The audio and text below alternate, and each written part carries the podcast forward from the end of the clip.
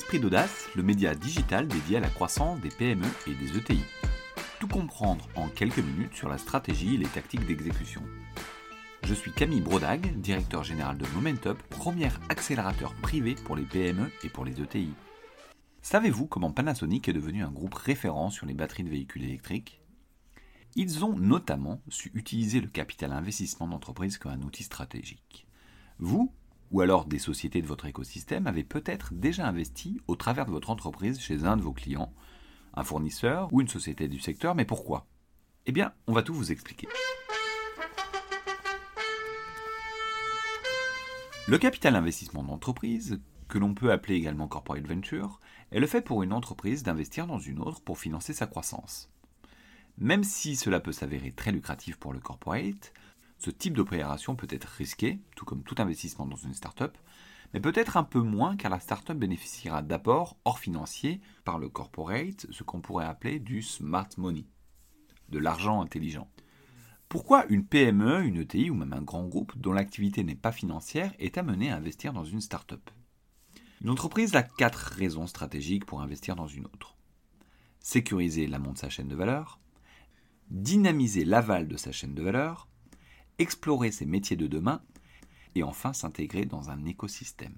Cette démarche peut être soit très structurée comme certains grands groupes, soit moins structurée chez des PME et ETI qui n'ont pas les mêmes moyens mais parfois ont les mêmes besoins d'alliance. Certaines sociétés vont aussi confier des fonds à des sociétés de gestion pour faire des fonds thématiques ou alors co-créer des accélérateurs. En amont de la chaîne de valeur, on a ce qu'on appelle les gap fillers c'est-à-dire les fournisseurs de technologies ou de services nécessaires à notre offre. Même si on peut avoir intérêt à les acquérir, ce n'est pas toujours une bonne idée. Soit parce que le produit est trop risqué, soit parce que l'intégration dans une société plus mature leur couperait les ailes, ou alors qu'ils ont besoin d'avoir une RD robuste pour avoir des produits de qualité et qui ne l'auront que s'ils vendent sur d'autres segments de marché non stratégiques pour vous, ou peut-être qu'ils ne sont pas à vendre tout simplement. L'investissement dans ce type de société est utile pour savoir ce qui s'y passe, être consulté sur la gouvernance ou sur des choix technologiques et même pouvoir préempter en cas d'acquisition par un tiers. On peut citer comme exemple Air Liquide qui prend des participations minoritaires dans les startups technologiques innovantes afin de favoriser l'accès du groupe à des innovations développées à l'extérieur, sans suivre des accords de RD et commerciaux. Après avoir exploré l'amont de la chaîne de valeur, il y a des choses à faire en aval, c'est-à-dire chez des clients ou prospects. En effet, en stimulant des startups en aval de la chaîne de valeur, on stimule parfois tout un écosystème, créant ses clients de demain, et on apprend aussi de ces startups nous permettant de perfectionner notre offre, parfois sur des marchés naissants. Ça peut également être un pari sur l'avenir en se disant qu'une startup qui ne pèse pas beaucoup aujourd'hui pourra devenir un gros client de demain. Notons l'exemple de Panasonic qui investit en 2010 dans un jeune constructeur automobile nommé Tesla dans le cadre d'un partenariat technologique dans les batteries. L'opération s'est avérée extrêmement rentable pour Panasonic qui a stimulé la demande en stimulant Tesla, qui depuis est devenu un géant de l'automobile en restant un partenaire clé, c'est-à-dire un client. C'est créé une légitimité sur le segment de la batterie et extrêmement lucrative avec une plus-value estimée entre 3 et 4 milliards de dollars par certains analystes. Certains acteurs plus petits et plus malins ont créé des offres originales de vente de prestations ou de marchandises en échange de parts de la société. On peut noter deux exemples intéressants. Le groupe de médias M6 qui fait du Media for Equity, c'est-à-dire qu'ils vendent une prestation publicitaire contre des actions de l'entreprise cliente. AirPro, un des leaders de l'impression 3D, a développé une offre de prototyping for equity en vendant une prestation de prototypage à des startups en échange de parts de ces sociétés.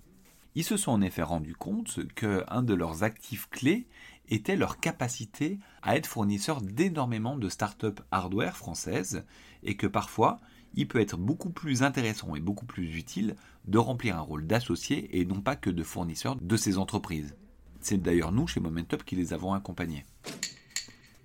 Après les marchés de demain, il y a parfois un intérêt à explorer les marchés d'après-demain en investissant dans des startups intervenant sur un marché un peu plus loin de son core business, mais qui pourrait s'en rapprocher un jour.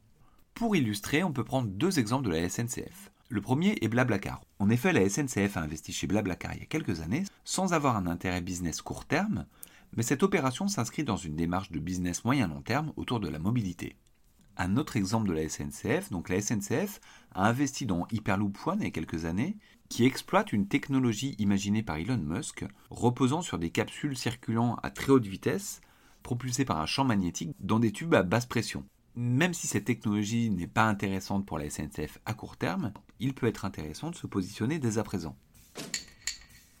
Enfin, il y a la démarche d'écosystème.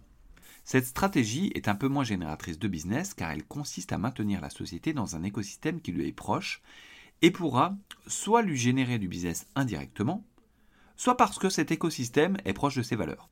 On peut citer un exemple, celui de Swarm, un tiers-lieu d'innovation dédié à l'industrie du futur en Auvergne-Rhône-Alpes, qui a été cofondé par plusieurs PME et ETI, notamment MGA Technologies, Pixmind et Visiative. Ces dernières n'ont pas d'intérêt direct à le faire, parce que ça ne leur génère pas du business directement, mais elles ont intérêt à stimuler leur écosystème et à accompagner les PME et les ETI sur les problématiques liées à l'industrie du futur. Ainsi, l'investissement d'un corporate plus ou moins gros dans une startup n'est pas sans risque mais il peut être très pertinent s'il est bien réfléchi comme axe stratégique. Il peut permettre de générer du business soit directement, soit indirectement, ou alors de sécuriser l'amont de sa chaîne de valeur et de dérisquer certains fournisseurs.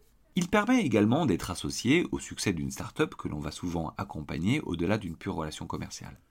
Pour aller plus loin, je vous invite à lire le rapport Le capital investissement d'entreprise, un outil pour les scale-up d'Isabelle Veil, réalisé avec Croissance Plus et PME Finance, il date de 2015, mais toujours autant d'actualité. Aussi, si vous avez des questions, n'hésitez pas à me contacter. Le billet a été fait en collaboration avec Momentup, le réflexe croissance des PME et des ETI, donc un grand merci aux équipes pour m'avoir aidé à le préparer. Ce billet est disponible en podcast, relayé sur les réseaux sociaux, notamment LinkedIn. S'il vous a plu, n'hésitez pas à vous abonner, le noter sur les différentes plateformes de diffusion, en parler autour de vous et nous laisser des messages et suggestions. À la semaine prochaine!